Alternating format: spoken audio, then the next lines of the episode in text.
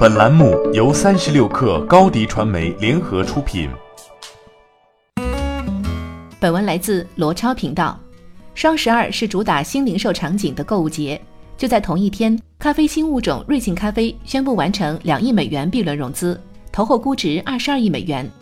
瑞幸咖啡上一次融资不过是四月前，七月十一号完成两亿美元 A 轮融资，投后估值十亿美元。这意味着四个月时间，瑞幸咖啡估值翻了一倍多，俨然没有受到资本寒冬任何影响。瑞幸咖啡不断融资的背后是新零售凶猛的趋势，新零售以及新消费是二零一八年最热门的创投赛道。究其原因，新零售本质都是给用户随时随地的便捷购物体验。新零售的本质是提高消费者的体验，提高供应链的效率，减小商家的库存压力。对于消费者来说，新零售最重要的体验就是零等待，它可以缩短消费者的等待时间，不论是上门还是到店，都比传统门店或传统电商更加迅速。要做到送货时间足够短，新零售就不能依托原来的物流体系。中国零售业的变革本质一直都是让商品距离消费者更近。OPPO、vivo 之所以能成为中国手机市场的最大赢家。一个杀手锏在于，他们各自在全国拥有二十万家以上的门店，总数是对手的数十倍，进而离用户更近，实现贴身营销与售后服务，凭借于此俘获大批用户。当外卖巨头搭建了比较成熟的同城物流体系后，收购是电商巨头们快速搭建同城物流能力的最佳选择。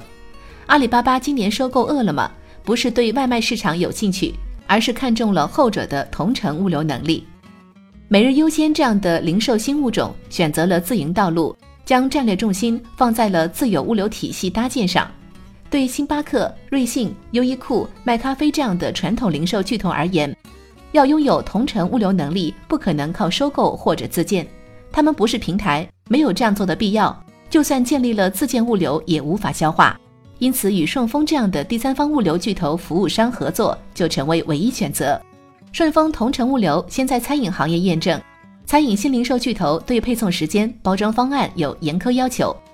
不断融资的瑞幸咖啡能够让越来越多用户习惯咖啡外卖，同样是基于顺丰的同城物流能力，配送时效已短到了十八分钟。与多家餐饮新零售头部品牌合作，也为顺丰拓展其他行业的头部企业打下良好基础。与优衣库的合作就是证明。欢迎添加克星电台微信号，微信搜索“克星电台”的全拼，加入我们的社群，一起交流成长。